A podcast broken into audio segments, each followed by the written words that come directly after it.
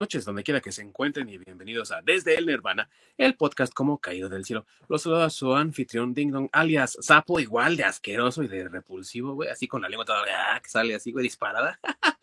así igual, güey. Hay comida de por medio, si ahí va, ¿no? Esta es mi concha. Y bueno, amigos, como cada semana me acompañan mis dos queridos amigos que son expertos en lo que tiene que ver con la cultura pop, el entretenimiento, el anime, todo aquello que nos gusta a nosotros los fans de este tipo de entretenimientos, los nerds. Y de este lado tengo pues a lo ves, ¿no? No, ya, ya que hice. No.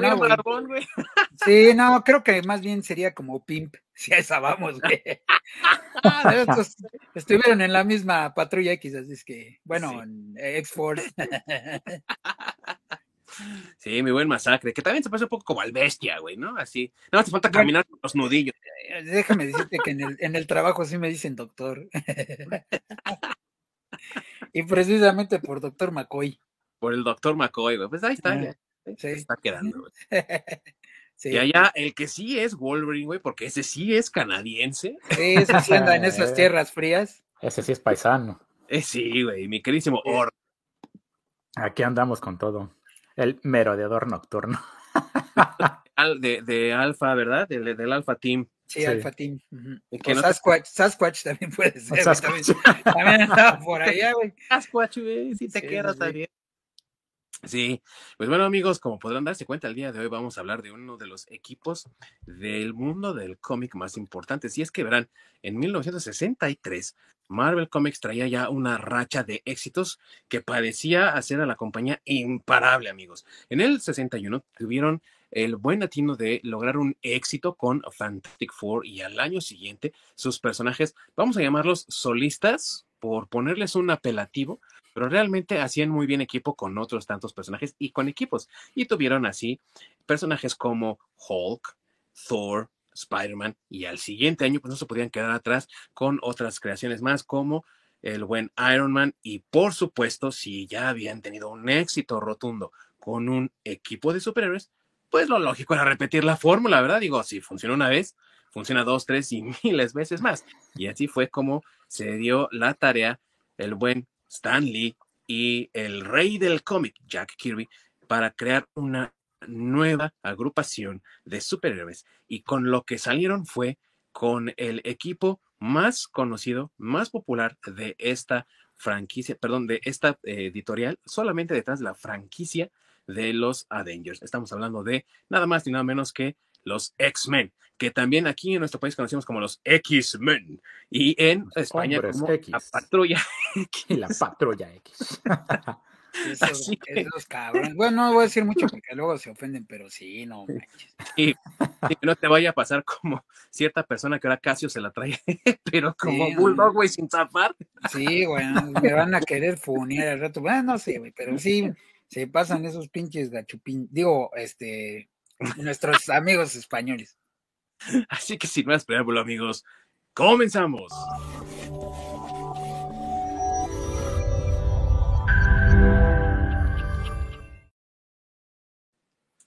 Muchas gracias a mi querido amigo Ork que está detrás de los controles ayudándonos para que el programa pueda correr de manera adecuada, amigos. Él es el que nos ayuda con las introducciones y las salidas y básicamente con la parte más técnica de este programa, así que pues sin él no podremos lograrlo. Y hablando de ti, mi querido amigo, ¿dónde nos pueden encontrar aquellos que no nos pueden ver en vivo? Pueden topar la repetición en nuestro canal de YouTube, en, desde Nirvana Podcast. Ahí pueden encontrarnos, eh, tanto este capítulo como pues todos los anteriores desde el inicio. O pueden encontrarnos en cualquier plataforma de podcast de su preferencia, ya sea Spotify, Apple, Google, etcétera. O incluso hasta en la mansión del, profesor Javier. Ah, sí. si, le, buscan, también ahí estamos de repente ahí es así de un parpadeo y te lo pierdes, pero por ahí pueden ver al orco merodeando, güey.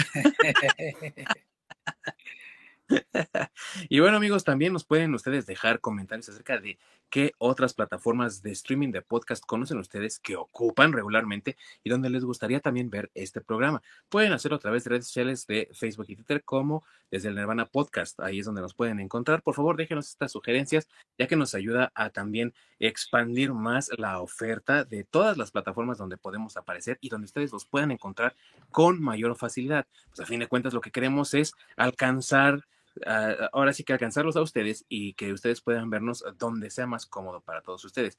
igualmente para todas las plataformas de video podemos eh, buscar las más, mm, las más apropiadas de las opciones y también nos podrán encontrar ahí próximamente, amigos. Y bueno, hablando un poco también de este contexto de cómo fue originalmente creándose este cimiento para Marvel Comics, pues como ya lo mencionamos, ya tenían un equipo bastante popular con Fantastic Four, ya tenían también sus pequeños éxitos, vamos a llamarlos también pininos, porque eran en muchos casos experimentos, como lo fue el caso de Hulk y de Spider-Man. Realmente fueron experimentos, a ver qué salía, güey. Y en el caso de Spider-Man, para ver si podían de alguna forma rescatar un número, un título que estaba ya en decadencia. Sí se vendió bastante bien, pero no lo suficiente para mantener el título, así que al año siguiente el arácnido favorito de los fanáticos conseguiría su propio título especial. Y con esa racha de buenas decisiones a la hora de crear personajes, fue que Stan Lee y Jack Kirby decidieron crear este nuevo equipo de personajes que no tuviera conexión absoluta con ninguno de, ya sea los equipos existentes, en este caso nada más uno, o con los personajes que ya existían, tratando de crear personajes enteramente nuevos y originales, tal cual lo habían hecho con Fantastic Four. El resultado fue X-Men, también en parte porque Stan Lee no tenía como esa intención de querer desarrollar una historia para cada uno de los personajes. Como ustedes saben, en el caso de Fantastic Four, todos tuvieron el mismo origen porque todos estuvieron en el mismo lugar al momento en el que adquirieron sus poderes. En el caso de los X-Men, eran personajes que provenían de diferentes partes, no solamente de los Estados Unidos, sino también de diferentes partes de los estratos sociales. Así tenemos, por ejemplo, que a pesar de que Bobby Drake vivía en una parte más o menos acomodada de Nueva Inglaterra, no era precisamente un niño ricachón, contrario a lo que, por ejemplo, sí podía ser el, el caso de Jean Grey, que era de una situación económica mucho más acomodada. Siendo este el caso, entonces, tendrían que haber creado diferentes orígenes para todos ellos y Stan Lee teniendo que pensar rápido porque no solamente era el que escribía las historias y el que diseñaba a muchos de los personajes junto con Jack Kirby, sino que también editaba los cómics y los dejaba listos para su publicación, pues no tenía realmente mucho tiempo para andar pensando en tantas cosas y lo que decidió fue, ah, pues claro, vamos a hacerlos que nazcan con estos poderes. Así cuando nos pregunten, bueno, ¿y por qué este güey obtuvo poderes? ¿Le pasó como a Spider-Man? ¿Le pasó como a Iron Man? No, güey. Simplemente así nació el cabrón. Y así nació el concepto también de mutante y con ello la parte más interesante y más divertida de los X-Men, al ser esta una de las características que los ha convertido a lo largo del tiempo en una especie rechazada por los humanos normales, perseguida también y que ha dado pauta a demasiadas historias en las que se tratan precisamente temas de intolerancia, racismo y otras tantas cosas que han marcado no solamente al grupo, sino que también han marcado la forma en la que los cómics han eh, abordado temas un poco picantes, de un cierto escosor social, pero que le han permitido también a muchas generaciones desde que fueron insertados en nuestra cultura popular de conocer estas eh, situaciones bastante complicadas de muchas minorías y otros grupos en vulneración, en, en vulnerabilidad, y también tratar de comprenderlos un poco más. Y eso es algo de lo que tienen los X-Men, un punto fuerte de los X-Men y creo que es lo que a muchas personas les ha atraído como muy buen masacre que no me va a dejar mentir. ¿Este es su equipo favorito o no, carnal? Sí, la verdad es que a mí este, los X-Men me, me gustan, no tanto por... Em, bueno, sí un poco por el tema de los poderes, porque cada que hay un, personaje nuevo, pues es bien interesante ver qué poderes tiene, ¿no? Pero eh, más allá de eso, pues sí, es, es eh, muy interesante ver cómo ellos plantean, o bueno, cómo trataron de plantear la problemática. Yo alguna vez vi en una entrevista a Stan Lee que le preguntaban sobre los X-Men, una entrevista de, esas tantas que le hicieron, de las tantas películas que salieron de X-Men. Y sí, sí, él mencionó una vez que, pues, como que entre sin querer y querer queriendo, como decía el chavo, este, hicieron ese, ese eh, cómic por la situación que vivía Estados Unidos en ese momento de, pues si recuerdan en, en los 60, en el 63, pues todavía estaba la segregación racial en Estados Unidos y ya, pero ya comenzaban esos movimientos de, de em, eh, ¿cómo le llaman? Los movimientos de integración racial en Estados Unidos, ajá.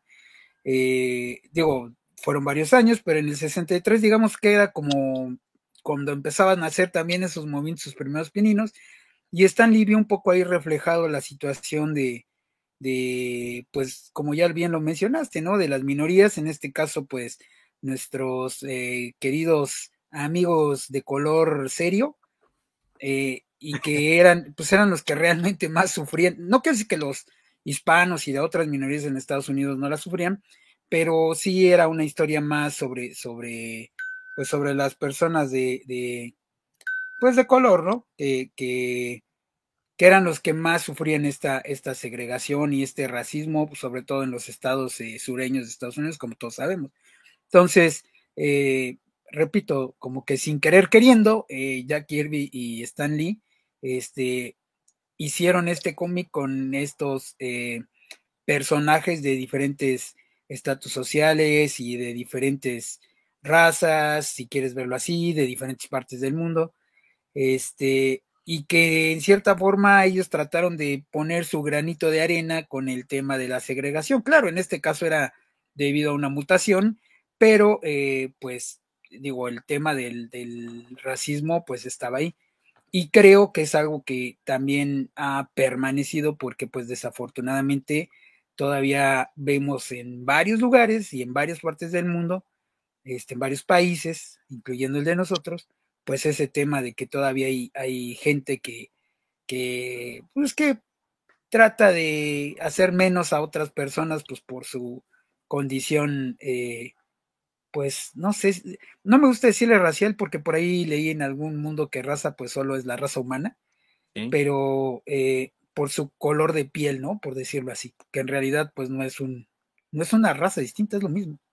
Sí, por sus características inmutables, ¿no? Porque aparte no puede nada por, por, cambiar eso.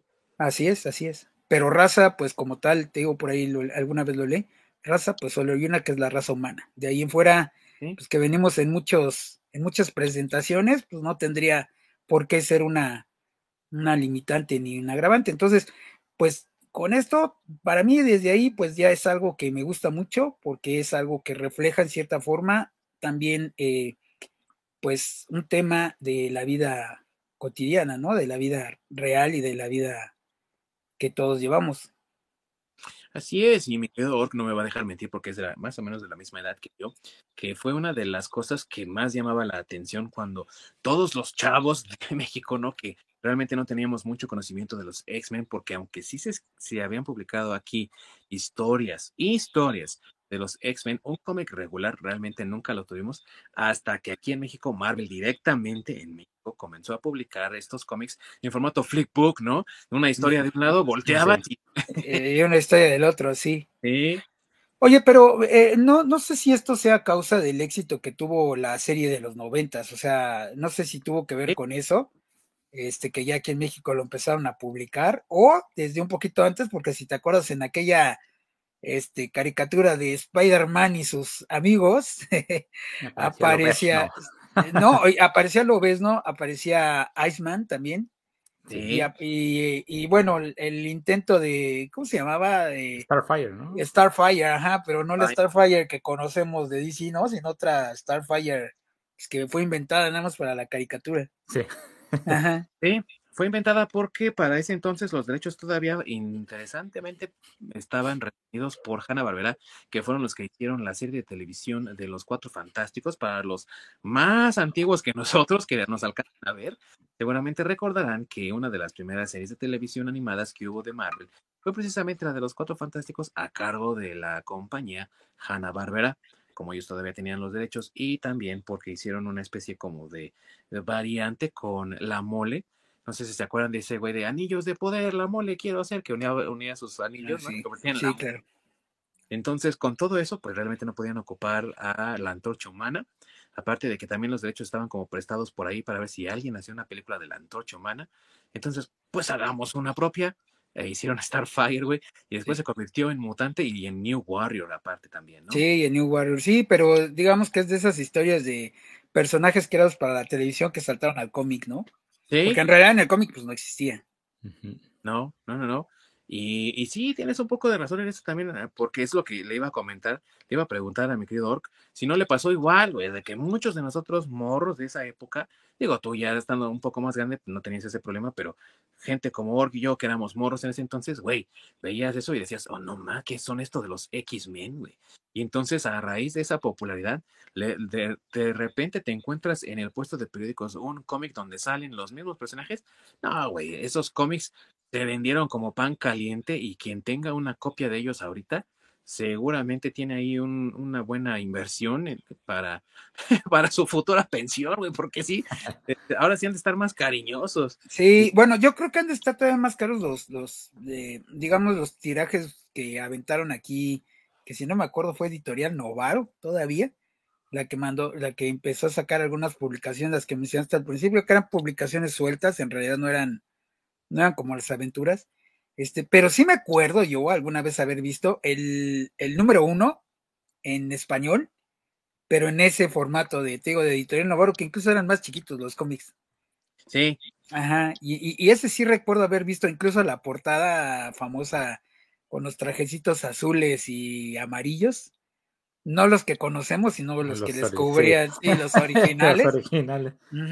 Y alguna vez ese número lo sacaron aquí, pero te repito, no sé, mira, es tan, eh, tiene tanto tiempo que recuerdo haber visto eso, que ya ni siquiera recuerdo si era editorial Novaro o Norma, así de ese, de, de esa época, es de cuando vi ese, ese número. Y como tú dices, claro, era un número suelto, o sea, no sé, lo metían yo creo que de relleno. Bueno, es que en esa época era medio complicado tener continuidad en los cómics. Y resulta que ninguna de las dos, ¿no? Era la prensa. Pero sí, justamente me pasó lo mismo que a ti. Yo el ver la serie animada en los noventas fue que me, me llamó muchísimo la atención y fue cuando empecé a involucrar más en, sobre todo con los X-Men. Sí, la verdad es que te llamaba mucho la atención, es así. Y mira, a lo mejor no tenía la calidad que la serie de Batman de dibujos animados, pero era una buena historia. Tenía ese, eh, yo creo que esa era la parte como que más te atraía. La historia era como más seria, como más madura, güey. Entonces, ya no, no, como que hacías esa, esa graduación, digámoslo así, de leer esos cómics un poco más infantiles a leer cómics mucho más maduros cuando brincabas a leer cosas como X-Men, güey. O sea, realmente sí eran historias mucho más siniestras y amigos, no me va a dejar mentir aquí mi buen masacre. Dentro de esas historias siniestras, simplemente la muerte de Jean Grey, güey. ah, sí, claro. A principios de los 80. y, su subsecuente resurrección, porque oh, si algo tienen los X-Men, güey, es que morían y revivían a cada rato y todos se mueren. Todos, se han revivido, güey. Sí, por lo menos de los originales sí se han muerto todos. O sea, se ha muerto el profesor Javier, se ha muerto Jean Grey, se ha muerto. Ah, bueno, Iceman, creo que no creo que él sí la ha librado, la verdad no sé, es que ya, ya, ya, han brincado en tantos números que no sé, pero este, por lo menos los principales, este, Cyclops también ha muerto, este, todos, todos prácticamente de los originales, porque sí hay que... Ángel también sí. bueno, pero... Ah, no, sí, sí, Ángel también era de los originales, ¿no? Sí. Sí, sí, sí, este, bueno, Ángel en realidad tuvo una, bueno, murió, pero no murió, ¿no? Sí, pues, pero también le tocó, pues. Sí, también le tocó. Pero este, sí, creo que, creo que de los originales, los originales, este, bueno, para empezar, los originales nada más eran el profesor eh, Javier, que era pues, el maestro, era Cíclope, que, bueno, Scott Somers, Iceman, que era Bobby Drake, este, Arcángel, que era Warren Kenneth Worthington III, o sea, era, el de billete. De la Garza y Garza, además. Sí, sí, sí. Rico de todos, sí. De, la, de Worthington, de la Garza y Garza tercero. y te estaba con primas también, güey. sí. Este, bueno, Bestia, que era este eh, Henry McCoy, ya lo mencionamos por ahí. Y Jean Grey, que era este. Eh, Marvel Girl. Ajá, Marvel Girl en aquel momento. E-, esos son los originales, o sea, no estaba ni, ni Wolverine, ni Júbilo, ni este Titania, bueno, Rogue, ellos no eran, no son los, los originales, perdón. Son los originales sí en la serie de los noventas, pero no son los que salieron en la, en la. En el primer cómic. En el primer cómic. O sea, los, los originales son esos que, que, mencionamos, ¿no? Por decirlo de alguna forma.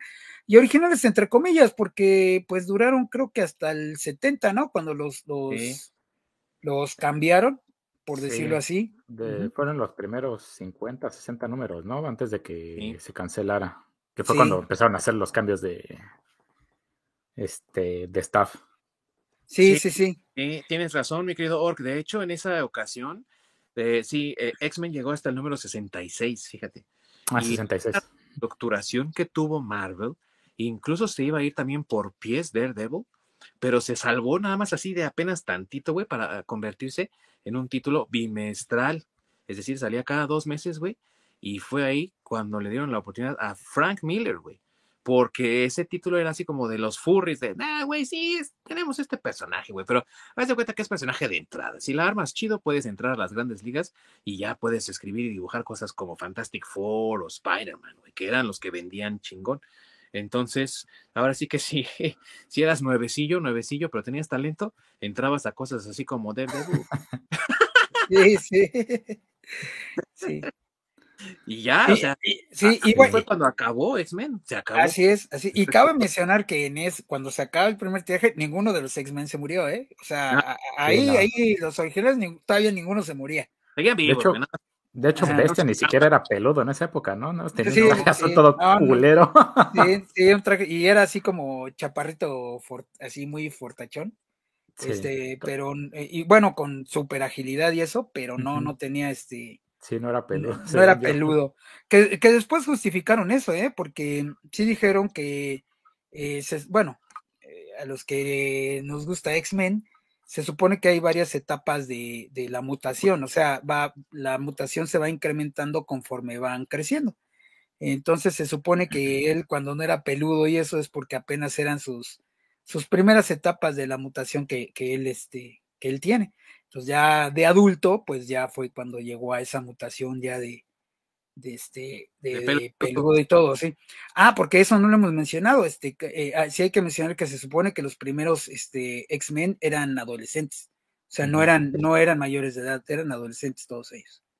Sí, y esto se deriva también, amigos, de que como ya lo comentamos, Stan Lee empezó a revisar qué tenía en su catálogo ya bien estructurado, qué había tenido mucho éxito, qué había pegado. Se dio cuenta de que los equipos de superiores estaban vendiendo re bien con Fantastic Four. Vio el éxito que había tenido Spider-Man y que cómo la gente le estaba pidiendo que si por favor podían poner a ese personaje en, una, en un título de antología donde aparecían muchas historias en su propio título para no tener que estarlo viendo ahí en eh, conjunto con otras historias que van ahí como revueltas. Y ese personaje resultó ser Spider-Man, un adolescente. Así que empezó a agarrar de aquí y de allá, mezcló todo en la olla donde estaba creando X-Men. Y junto con Jack Kirby dijeron, bueno, pues vamos a hacerlo de esta manera. Y crearon entonces a un equipo de adolescentes, igual a Spider-Man, que tenían superpoderes. Y de nuevo, la justificación fue decir, bueno, es que así nacieron. Y bien dice mi querido Masacre, de ahí salió que entonces en la adolescencia es cuando se activa el gen X, que así se le llama a este gen mutante que tienen solamente cierta parte de la población, una minoría, los mutantes son minoría en el universo Marvel, que puede desarrollar esto en la adolescencia y que se activa por un momento traumático. Ya eventualmente a los X-Men les tuvieron que dar a cada uno una historia de origen de por qué se unieron a la escuela del profesor Javier, pero en la mayoría de ellos siempre el poder se ve activado y aparece eh, gracias a que existe un momento traumático. En el caso de Bobby Drake, eh, iba a ser linchado, ¿no? En el caso de Scott Summers, tras eh, la, muerte de sus padres. Y así, el único que realmente no tuvo un evento así traumático, sino que siempre se manejó como una deformidad que tuvo desde pequeño, fue Beast. ¿no? Porque siempre tuvo esa deformidad y además se vio más marcada en sus años adolescentes. Así que digamos que fue medianamente normal, pero siempre tuvo como esa, esa situación desde nacimiento, ¿no? Sí, sí. Sí, y aparte también se supone que el Gen X afecta, bueno, ya después empezaron a categorizar a los mutantes porque, este, bueno, hay, hay N cantidad de mutantes ya a estas alturas. Este, como los Pokémon, básicamente. Sí, básicamente como los, los, los, Pokémon vendrían siendo mutantes, si lo quieres ver de, esa forma. Primero iniciaron 5, luego 10. Sí, y la siguiente generación como 100, y así se la llevaron. Sí, sí, sí, porque. Todos, también a eso. Sí, porque digamos que, eh, eh, bueno, siguiendo la historia que veníamos después del 66, cuando este, se termina, el, digamos que, el primer tiraje, se vuelven, sí, vuelven a, regresar los, los X-Men, pero ya no es el mismo equipo. Ya ahí está, este, otros, bueno, ya eran otros cuatro o cinco, me parece. Solo recuerdo que estaba Havoc, que es este el, hermano, de, de, Scott. Ajá, de Scott. Alexander Summers, ajá. Estaba eh, Mimic, que y eso me acuerdo porque se supone que él era, o sea, no sabían que era Mimic, sino que más bien se hizo pasar por, por este Javier. y, y, el otro que me acuerdo que estuvo y que aparte sale en la serie es Changeling, que él, él sí, este, de, bueno, su poder también era como de, de eh, transformarse en este, bueno, ¿cómo se dice? Sí, de metamorfosis, ¿no? Sí, un metamorfo. Y este, y fue, me acuerdo porque fue el primer mutante que se murió, o sea, tal cual.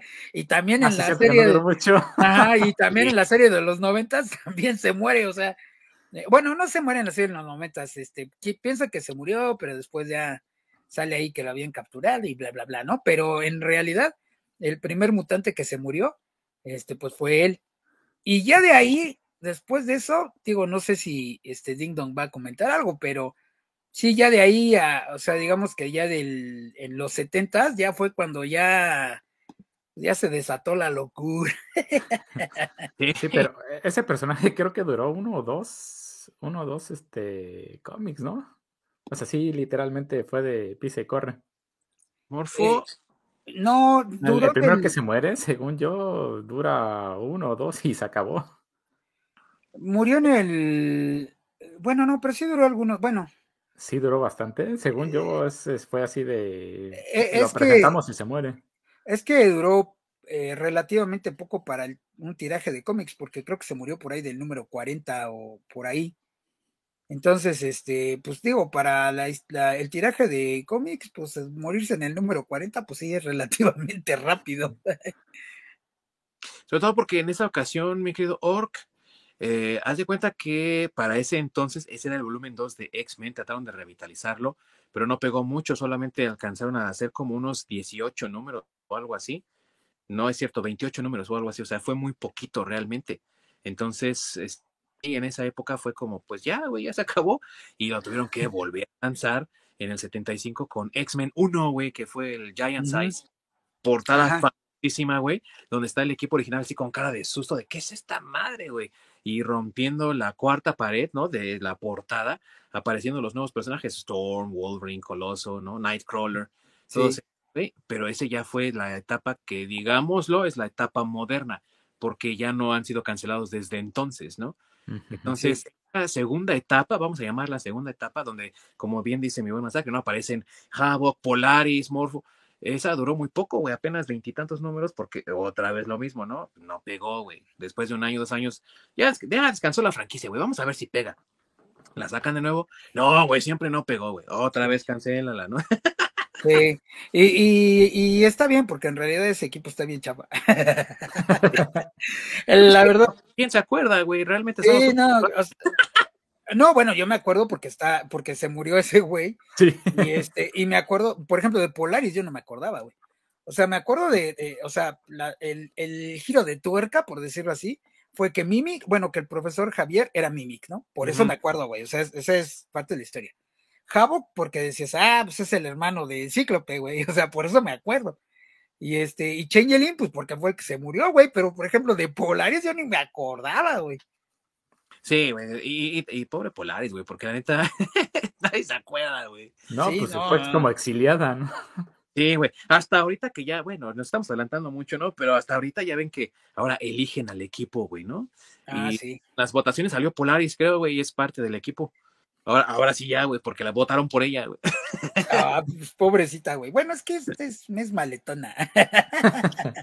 Eh, Sí, incluso entre los, eh, entre los mutantes hay, o sea, así como también lo hay en toda, en toda la editorial de que tenemos a los personajes serie A, ¿no? Que podría, ahí podrías Sí. poner Fantastic Four, Spider-Man, los de serie E, los de serie C y D, ¿no? Así los súper desconocidos. Hasta en los perros hay razas, pues. Sí, güey, hasta en los X-Men también igual, güey. Hay, hay X-Men que están en- en- en el tope siempre, güey.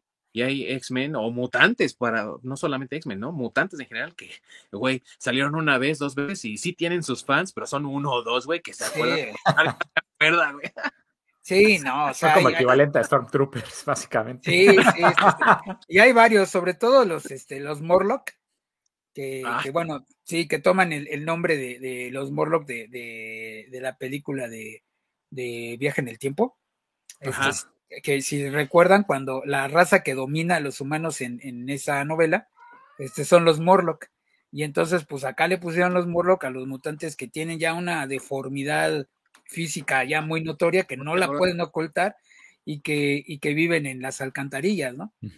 Sí, Este, que es lo que hacen los Morlock en la novela de H.G. Wells, güey. O sea, así es, así está es. La máquina, Aquellos que no conozcan es la máquina del tiempo. sí, güey. Ajá. La máquina del tiempo, güey, viaja al futuro y los Morlocks viven bajo tierra. Entonces, por eso también estos güeyes les pusieron los Morlocks. Los Morlocks, así es. Y sobre todo ahí de lo que estábamos mencionando, o sea, dentro de todos esos Morlocks están los que nada más han aparecido una vez, güey. Los que tienen un poder super chavo. Ay, me acuerdo uno que, que tiene así su.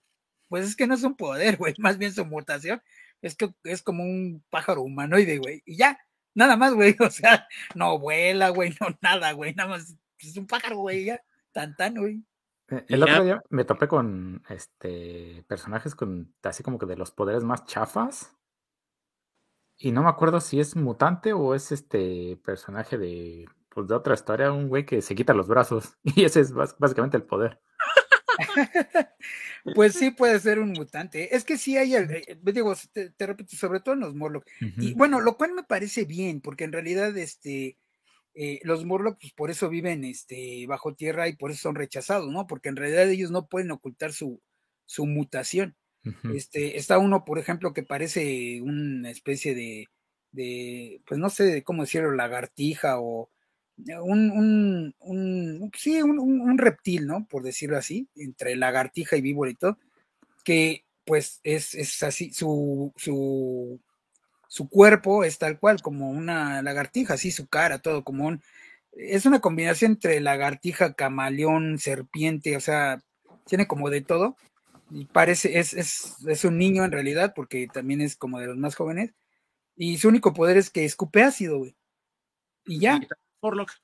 ajá, y es un Morlock, güey, porque en realidad él no, no, el problema que él tiene es que no puede vivir, digamos, en la sociedad normal, porque pues, el tema que ya hablamos, ¿no? Lo discriminan, lo bulean, lo, o sea, Sí, no hay lo- manera de aparentar su, así es, su no hay manera física. Así es, así es. Pero realmente como un, como un poder, él no tiene ningún poder más que pues... eh, El ácido que escupe. Sí, el ácido que es... Bueno, en realidad ni lo escupes, lo regurgita, ¿no? Es como si escupiera un gallo, güey, ahí, pero de ácido, güey. Ajá, entonces ese es como, ese es como en realidad su poder. Y, y hay varios Morlocks que tienen ese tipo de, de, de deformidades o de mutaciones, más bien, porque acá pues se manejan como mutación. Entonces, muy posiblemente si ese güey que se quita los brazos, güey, pues sí, o sea, no dudo que sea uno de los Morlock. Pero sí, es así un poder de que el- su poder es quitarse los brazos y atacarte con ellos. Sí, sí, sí. Sí, es que hay muchos. De, de hecho, hay varios que no tienen poder, nada más tienen la mutación como una. Es una deformidad y ya.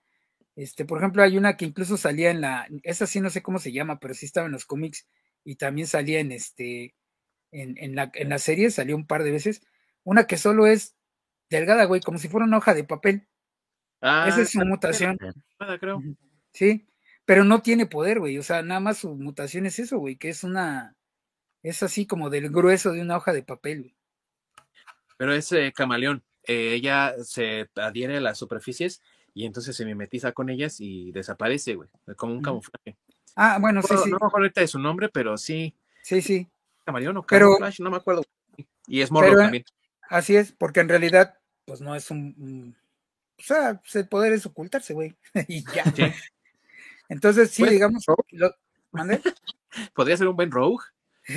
sí, pero digamos que pues sus poderes en realidad son esos, o sea, son, son mutaciones que los han hecho ellos deformes, este, digo, deformes para vivir eh, en, sociedad. superficie, en sociedad, y por eso se ocultan. Y, realmente no es que sean, no tienen un poder, salvo uno que otro tiene algún poder así, nivel omega, que es como llaman este, a los, eh, eh, a los este, mutantes más poderosos. A los mutantes más poderosos. Este, pero la mayoría son mutaciones, pues chafas, son, son mutantes de nivel muy bajo. Sí. Kobolds mutantes. sí, algo así. Entonces, este, pero, pero repito, a mí me, eso también me gusta de la historia, ¿no? Que realmente no está tanto basada en el poder de, e, en el superpoder, ¿no? Y en el que por ese superpoder, pues ya son héroes y todos los ven como héroes, ¿no? O sea, por ejemplo, aquí en, en los X-Men, pues, este, la mayoría de ellos no los quieren, güey, por, por, pues, porque son mutantes. Sí, por ser diferentes. Así es. Aunque saben que los han salvado varias veces y todo es así como que, pues sí, güey, pero de todos modos estás feo, güey, ¿no? y son como extensiones de lo que ocurre con J. Jonah Jameson, que sabe que Spider-Man lo, lo, ha rescatado muchas veces, o a sus familiares, o ha hecho algo bien, y aún así lo sigue acusando. Seguramente tú estás coludido para que esto ocurra, y eso es lo que muchas veces también llegaba a ocurrir, eh, pero no era lo más interesante, de otro personaje también en nivel Omega, ya que lo mencionó mi querido Masacre, que se ha convertido en la piedra en el zapato de los X-Men y particularmente de su fundador, el profesor Javier, porque el mutante malvado, así conocido, Magneto, es el antagonista principal de toda la serie. No quiere decir que los X-Men no tuviesen encuentros con otros enemigos o con entidades hasta más poderosas, porque se han enfrentado incluso a extraterrestres, pero siempre ha sido Magneto el que ha, o bien superado la inteligencia de Javier de alguna forma, o bien creado actos terroristas indecibles que eh, detonan la necesidad de los X-Men de actuar, pero siendo que Xavier y Magneto fueron amigos tiempo antes de que cada quien tomara su camino para crear a los X-Men o la hermandad de los mutantes malvados, pues obviamente le tienen cierta compasión, ¿no? Y esto ha llevado a unas historias increíbles donde los enfrentamientos son eh, ya incluso a un nivel más intelectual, donde eh, el personaje es el obstáculo del protagonista, ¿no? Y entonces cada vez que pareciera que el profesor Javier ya ha hecho progreso por lograr su sueño de que los humanos y los mutantes puedan coexistir en paz. Ahí viene Magneto con un acto terrorista salvaje, güey, y, lo echa todo a perder y otra vez empezar desde cero, güey, ¿no? Sí. Sí, y, y, y, aparte que Magneto, pues es, como tú dices, ¿no? De los mutantes nivel Omega, o sea, tiene, o sea, el poder sobre el magnetismo que tiene está impresionante, al grado de que ahorita ya le han metido o sea, que ella puede manipular los minerales de la sangre de, pues, de, cualquier persona, ¿no? Sí. Y entonces, este, digo, obviamente todo eso lo han hecho a través de los años en cierta, cierto crecimiento de, de Magneto, porque también eso a mí me gusta de los cómics, eh, de, bueno, de los cómics de X-Men, que los personajes no solo se quedan con estancados en, su poder, sino que como los Pokémones, como dijo el Lord, los van desarrollando y los van mejorando, ¿no? Conforme van teniendo más experiencia, conforme van teniendo más madurez, conforme los van usando más, van adquiriendo más dominio sobre ellos y van controlando mejor sus, poderes. Y desarrollando sus habilidades. Así es. Justamente es la, la parte positiva, ¿no? Donde es normal que, que entre más experiencia tengas, más vas a desarrollar y puedes, entre más, más bien, entre más maestría, tienes esa capacidad de, pues, de realizar cosas que a lo mejor antes no creías posible. Sí, un mayor desarrollo. Sí. Y, que, que atraparlos. Oye, y que se refleja muy bien también con la vida, ¿no? En general, porque pues tú también conforme vas creciendo en la vida, pues digo, no, no tienes superpoderes y eso, sin embargo, eh, tus habilidades, tus conocimientos, pues también van creciendo contigo, ¿no? Vas evolucionando en cierta forma. Y entonces esto, eso también a mí en lo personal es lo que me gusta de los cómics, de los cómics de los, de los X-Men, ¿no? Que todos ellos han ido evolucionando este, a través de, de los años, ¿no?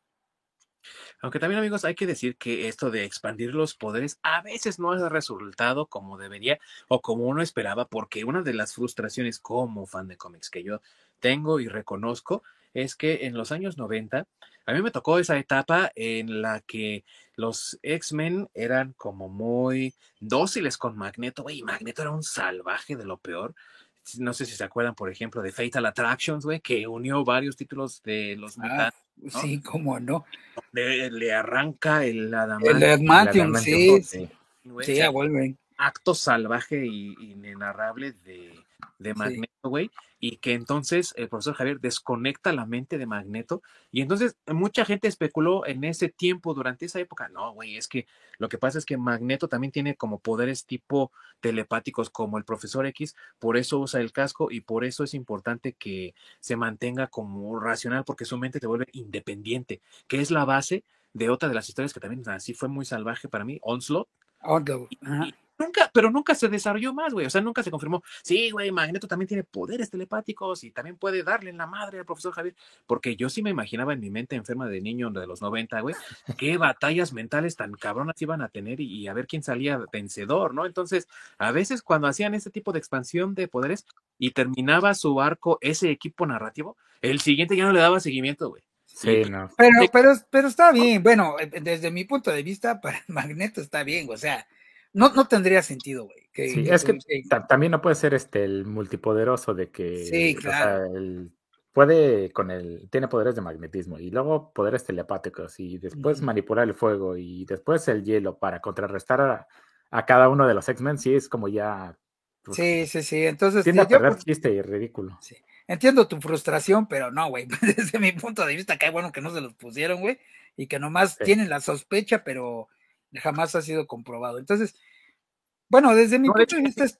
Ya fue eliminado, eso ya ni siquiera es algo sí.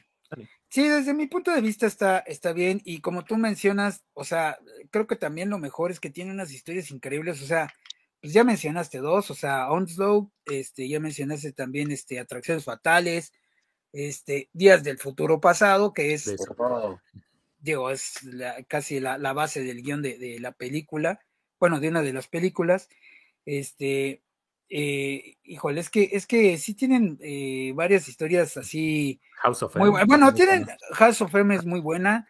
Este, también eh, la era de Apocalipsis también es muy oh, buena. Oh, sí. Es, buenísima. O sea, sí, sí tienen. Sí, sí tienen, bueno, claro, también tienen unas horribles, ¿no? Como todos. Pero creo que de, creo que les gana, le gana más las historias épicas que ellos, este, que, que ellos han vivido, eso, en general porque pues ya no hay solo un grupo de mutantes, o sea, ya hay varios grupos de, mutantes actualmente, pero este, de todas formas creo que son de las, de, las historias, pues las épicas, creo que como individuales, no como, no como una historia que afecte eh, a, todo, a todo el universo, por decirlo así, salvo alguna una que otra, pero por ejemplo, atracciones fatales no afecta en realidad a todo el universo Marvel. O sea, afecta a los, a los mutantes y es una historia súper épica. Este, Onslaught, eh, bueno, no, Onslaught sí afecta al, universo, igual que, ajá, igual que House of M. Este, igual que, que la era de Apocalipsis también. Pero, este, por ejemplo, hay historias con Cable que no afectan al, al universo, sino solo a los mutantes. Dark Phoenix. Ajá, así es, así es. Entonces, eh, y, que son historias épicas, ¿no? Eso también me gusta de, los X-Men. Últimamente, pues han andado fallones, como todo el cómic, porque pues, inclusión. Lo del Hellfire Gala y todo eso, hijo. Sí, no, o sea. Ay, oigan, hijo, un hígado. Una basura. Pero antes de que pasemos a la basura, vamos a hablar también de la persona que ha estado detrás de bambalinas con muchas de las historias que acaba de mencionar mi querido Masacre, porque si el equipo hoy tiene el éxito que tiene, yo la verdad así lo digo sin ánimo a ofender a nadie, pero tampoco sin temor a, equivocarme, se lo deben a una sola figura, y esa figura es nada más ni nada menos que Chris Claremont, que escribió la mayoría de las historias desde 1975 hasta entrados los 90, por ahí del 93, si no recuerdo mal, que terminó su aventura con los X-Men. Y estamos hablando de una, pues prácticamente dos décadas ahí, ah, prácticamente, ¿no? Le faltó poquito más, poquito menos para estar ahí dos décadas sin ningún problema trabajando con el equipo. Y sí, el primer eh, número de los nuevos X-Men, donde sale Nightcrawler, Wolverine y todo eso, lo escribió Len Wein, pero después de ahí tomó las riendas Chris Claremont. Chris Claremont trajo la Phoenix Saga, la Dark Phoenix Saga, trajo Inferno, trajo el crossover de los Fantastic Four contra los X-Men, cuando Doctor Doom quiere robarse a Franklin Richards y como es mutante lo tienen que defender los X-Men, trajo eh, a, los Shi'ar, güey, otra increíble también parte de, la mitología de los X-Men, conectada con la Phoenix saga. Eh, trajo muchas cosas que hoy en día ya damos por hecho de los X-Men, y yo pienso que es como de esos héroes que no se les cantan sus vítores tan seguido como a un Frank Miller o a un John Romita Jr. o John Romita padre. Y como que Chris, Claremont se queda como, si, lo, si eres fan de los X-Men, lo conoces. Y si no, pues no, güey, ni, ni lo pelas, ¿no? sí, sí, sí, como, bueno, es que como tú dices, se ha desarrollado más con X-Men y mm, aunque X-Men sigue siendo de los, bueno, no sé ahorita, pero todavía por lo menos en los 90, a los 2000, sigue siendo de los cómics este, que todavía vendían de, los cómics que eran favoritos, pero yo sí creo que habrá bajado la intensidad precisamente porque pues ya las historias no han sido tan buenas y tal vez por eso ya no, ya no les, no les vitorean tanto las historias. Aparte que pues muchos eh, de ellos ya, o sea, han tenido ya sus, sus cómics individuales, ¿no? Como Wolverine, que pues digo, ya, ha sido hasta Vengador, ha sido de todo, güey, el Wolverine, ya nada más le falta este lavar los trastes, yo creo, no sé. Pero, o sea, Wolverine es como a Jonjolí de todos los, de todos los moles, ha hecho equipo con Spider-Man ahí. Es por lo este mismo de la popularidad que tuvo. Así es, así es. Es el, el, personaje que estuvo de moda y lo metía en todos lados. Sí. sí. Este, y bueno, sin contar también el equipo, bueno, yo no sé ustedes qué equipo consideren como el más famoso, pero yo creo que desde mi punto de vista, el, equipo más famoso es el de los noventas, el de donde está este Kitty Pride, eh, Nightcrawler, Coloso, este Wolverine, eh, y creo que Júbilo también está en, esa, en ese equipo, ¿no? Jubilee, sí. Ajá, creo que eh, desde mi punto de vista, creo que ese es el, equipo más famoso de, de, pues de mutantes, creo yo. Pues para mí el equipo más famoso o el equipo que a mí me ha gustado mucho y que apareció en los cómics, no de Uncanny X-Men, porque también recordemos que existía Uncanny X-Men, era el, título original como el central, pero en los 90 salió otro llamado A X-Men, ilustrado por el buen Jim Lee, ¿no? Y este equipo en particular, que incluía a Psylocke, Pete, que tenía a Cyclops, a Jean Grey, Storm y también estaba Wolverine. Ese para mí equipo insignia porque es el equipo con el que crecí, güey. Y creo que eso también habla de la riqueza del equipo en general, porque cada quien tiene una etapa favorita, ¿no? O sea, estoy seguro que muchos de los que fueron chavos en los 80, para ellos su equipo favorito es donde estaba Storm, pero con su Hawk, ¿no? Y Dazzler. Sí. Y cuando fue, que es cuando rescatan a Kitty Pride, si no recuerdo mal, no es cierto, a Júbilo. A Júbilo. Júbilo, güey, de los Centinelas. Entonces, seguramente ese equipo es favorito para esa generación de chicos, ¿no? Para mí es esa otra porque fue lo, fueron los cómics con los que crecí y era el equipo que aparecía en la serie de los 90. Entonces, creo que esto es también algo bonito y enriquecedor de este título, que hay para, para todos los gustos, ¿no? Sí, para todos los gustos, aunque el equipo de la serie de los noventas, ahorita que la mencionas, estaba revuelto, ¿sabes? Sí. O sea, tenía, tenía reclutas de los ochentas y reclutas de los noventas. O sea, por ejemplo, estaba Rogue y Rogue es recluta de los ochentas. y, estaba, este, por ejemplo. Jubilee, que no era de los ochentas y no salía ya en los 90 realmente como miembro principal Sí, no, no, pero Jubilee, y, Gambito son de los noventas, y de los ochentas, por ejemplo, estaba em, Rogue eh, y estaba, eh, No, pues creo que nada más Rogue. Ah, bueno, Kitty Pride que ahí aparece en uno que otro capítulo, pero en realidad, digamos que de los de la base, sí estaban revueltos, ¿eh? Es más, y ahorita que lo pienso, estaban revueltos con, con los de los, bueno, los del Giant Size, pero los de la segunda, ¿cómo se podría decir? Como la segunda generación de, de la Giant Size, porque en ese es donde estaba Wolverine y, Nightcrawler. en, en, los de los en los de la segunda etapa de los 70 o sea como del 75 al 80 es donde estaban ellos entonces digamos que la serie que vemos es un revoltijo, yo creo, de los más populares, tal vez, no sé, de, cada, de cada década, ¿no? Porque estaba Bestia y Bestia no es ni de los reclutas de los ochentas ni de los noventas. No, es de los primeros. Es de los primeros. Sí, Ajá. sí, y aunque es cierto que sí estuvo en prisión en algún tiempo, como lo aparece en la serie, eh, cuando sale de prisión es cuando los X-Men originales crean X Factor, ¿se acuerdan? Que era Cyclops, Jean Grey, eh, Beast, Angel, Iceman, pero eran X Factor y luchaban contra Apocalypse y el Señor Sinistro. Sí, sí. Villanazos los dos, ¿eh? Por cierto. Sí, también. Y es un título clásico de los 80, o sea, eh, cada vez que yo escucho el nombre X Factor, lo primero que me imagino, ya sé que ha habido muchos X Factor y sé que Wolverine, por ejemplo, formó algún tiempo un eh, tipo de X Factor llamado X Force, ¿no? Con, con, Deadpool y todo lo demás. Pero para mí, para mí, X Factor es ese equipo que tiene los X-Men originales de los años 80 con historias muy ochentas, güey. Sí, sí, estoy de acuerdo. Y, por ejemplo, para mí, X, eh, este, X Factor es este eh, Wolverine con Deadpool y toda la bola de, asesinos. Es, creo que ese, ese grupo es el más chido para mí, porque son los que tenían como menos escrúpulos. Sí. Entonces, este, digo, o sea, es que eh, como tú bien dices, y eso también es lo que me gusta a mí en lo personal de X-Men, o sea, hay de chile, mole, pozole, o sea, hay, tú te puedes identificar con N cantidad de mutantes que ya, eh, que pues ya existen, y este, y no por nada, pues varios de ellos sí gozan de bastante popularidad, ¿no?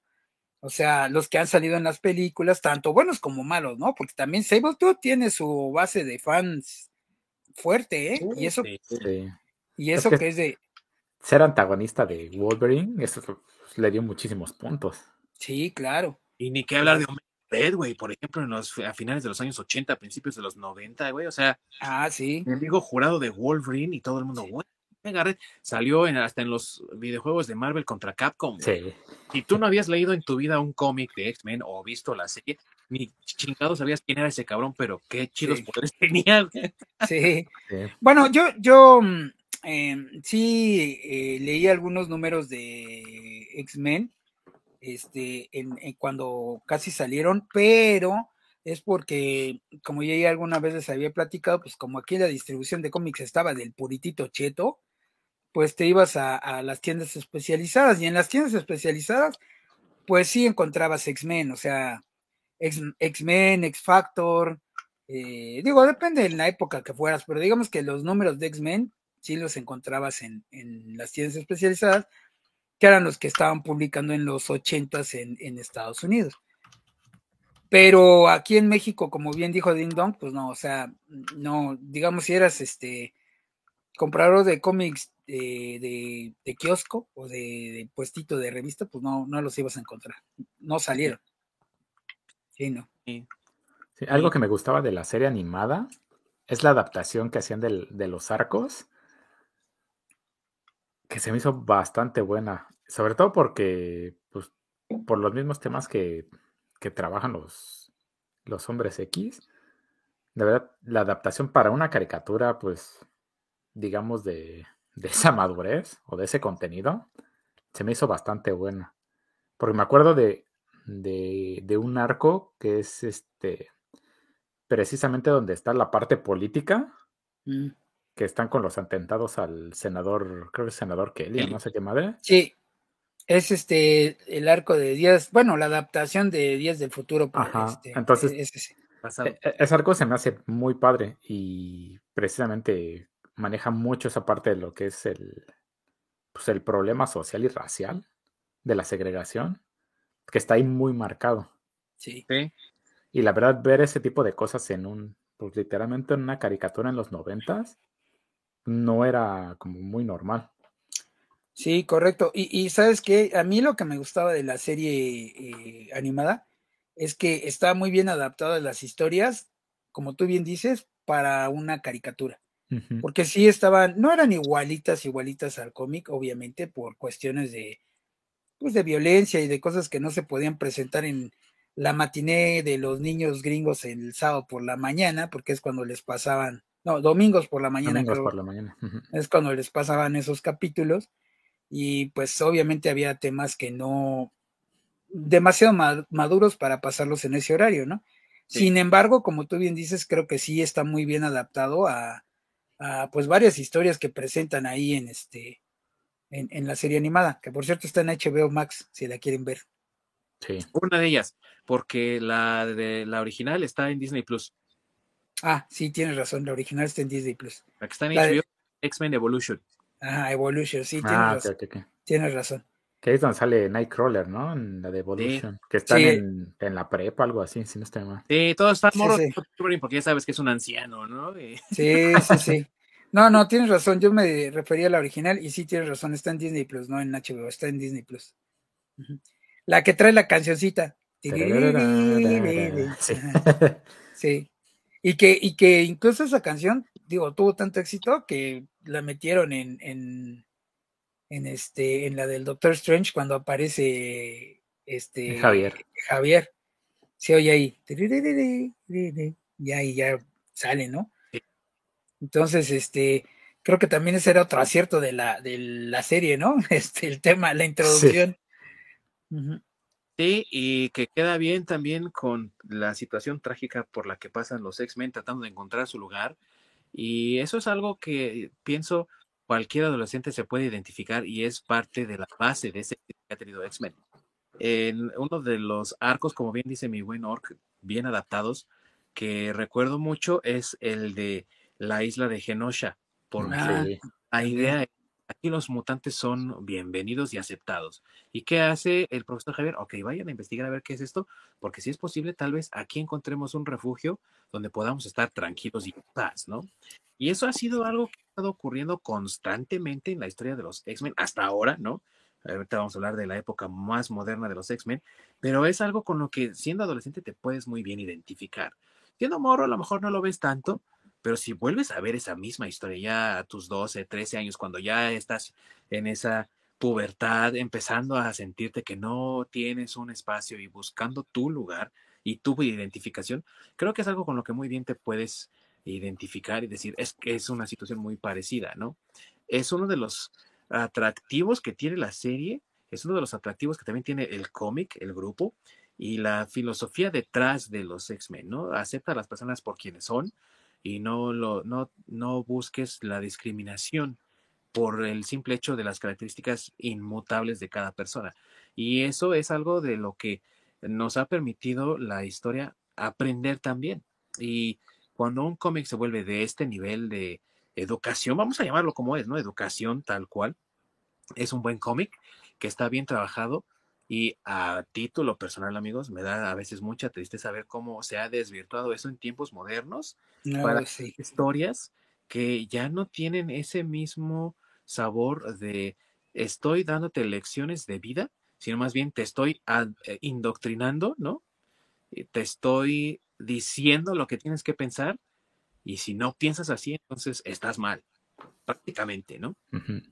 Sí, Sí, yo desafortunadamente también he visto eso en, pues ahora en, los nuevos cómics. De hecho, ya, ya casi no compro X-Men. Más bien ya no compro X-Men. Este, porque ya empezaron a meter cosas, pues ya saben, ¿no? O sea, cosas que no tienen que ver, o sea, X-Men ya había manejado el tema de la sexualidad desde hace muchos años, de la sexualidad de sus personajes. Oh, sí. ahí estaba este, los, estos dos que son este, que son gays, eh, son estos que brillan, ¿cómo se llaman? Que su poder es así como de luz. Este. Northstar y. Ajá.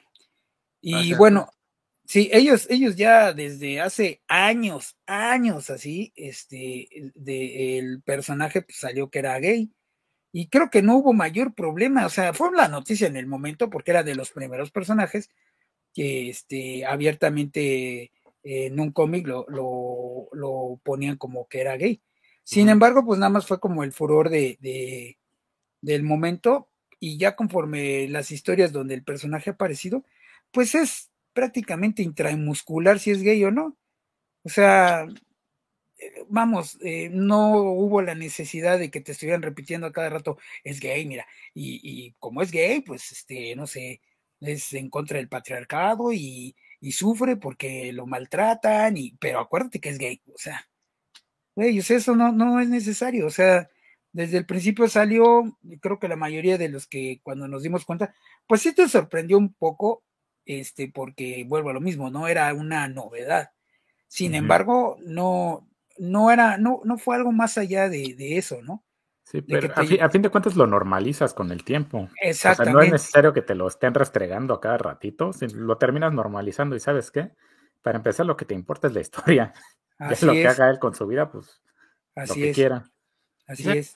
ahorita que mencionaste eso de la normalización, yo pienso que tiene razón Masacre cuando se convirtió en una historia de furor, pero fue una sorpresa positiva, ¿sabes? Porque mucha gente ya se lo sospechaba y era como, ay, por fin, ya qué bueno, ahora a ver con quién se va a casar. ya salió de closet. sí, sí. Y ahora a ver con quién se va a casar, güey, porque era algo también muy tabú en el momento en el que salió que Northstar era homosexual, que no se, no se tenía permitido que los homosexuales oficialmente, ¿no? Por ley, por las reglas del Estado, se casaran. Y sin embargo, en los cómics vimos ese evento como algo primordial, o sea, algo, eh, eh, ahora sí que sentaba precedente, aunque fuera en un cómic, pero sentaba un precedente, güey. Y creo que esa era la maravilla de tener estas historias de progresistas, vamos a llamarlas así, de cómics en los X-Men. Pero tristemente, creo que por ese mismo estigma de que los cómics de los X-Men son progresistas, esa inclusión forzada y esa, eh, ese adoctrinamiento, que yo llamaría más bien como sermonear, ha sido más evidente en los cómics de los X-Men que en otros tantos. No quiere decir que todo Marvel esté sano y, bien, porque en todo Marvel hay esta situación de sermonear a la audiencia, pero creo que es más evidente hoy en día con X-Men que con cualquier otro título que tengan, o con los títulos X-Men más bien, ¿no? Títulos mutantes. Sí, con, sí, exacto. Sí, porque te meten el, eh, te meten el, bueno, ya vimos, ¿no? La, la homosexualidad, pero también te meten este el rol de género, ¿no? Que no tendría nada que ver, o sea, los, en, los X-Men siempre ha habido mujeres fuertes, siempre ha habido, este, digo, una de las mutantes más poderosas y las que tiene mayor respeto y que es aparte gobernadora de un país, pues es Tormenta, ¿no? O sea, incluso fue este, esposa de, Pantera Negra en los cómics. Y, y, jamás te tuvieron que repetir que era una mujer empoderada y toda esa letanía como tú dices, todo ese sermón, o sea, ya lo dijo Ork, tú normalizas que sea una mujer poderosa y una mujer que se gana, se gana el respeto, porque ella todo ese respeto que tiene se lo gana por sus acciones, no porque, ay, respétenme porque soy mujer, no, nada más porque soy mujer, no, no, no, no, ella es una mujer que eh, no necesita estar levantando esa bandera porque sus acciones hablan por ella y ella tiene el respeto de muchos este, otros superhéroes en los cómics por lo, lo, que ella ha logrado como persona, independientemente de si es mujer o si es hombre o lo que sea. O sea, es, es, es el respeto que ella se ha ganado. Y, y eso es lo, triste, ¿no? Que ese tipo de cosas que siempre existieron en los X-Men, que siempre ha habido, está Jean Grey también, está, bueno, ya mencionamos Kitty Pryde, que no es de las más poderosas, pero también tiene, eh, tiene su fama, tiene sus seguidores y tiene el respeto también de, de muchos, este, eh, ¿cómo se llama? De, muchos otros héroes y de muchos otros compañeros mutantes, sin la necesidad de estar levantando la bandera del feminismo a cada rato y a cada rato en ese momento, porque ahora, como bien dices, Ding Dong, cada que tienen la oportunidad te lo restriegan en la cara, bueno, al público, a, los lectores. pues no, es necesario, o sea. No, ves, no veías en ese tiempo, dice, ah, si no te gusta que Tormenta sea la jefa del país, eres racista. Sí, correcto. O eres este antifeminista, o eres esto, o eres lo otro. Pues no te lo decían, simplemente te lo mostraban, te justificaban bien el por qué es que pues, ella es tan chingona. Y pues a fin de cuentas, ¿qué dices? sí, la neta es que sí, es chingona y pues mi respeto, si es un personaje que gusta. Y no, te, no es necesario que te la pasen diciendo, bueno, si no te gusta, es esto. Ay, si no te gusta, es esto. Claro. Y sabes qué, amigo, que eh, es gracias a las historias y que se construyen a los personajes bien.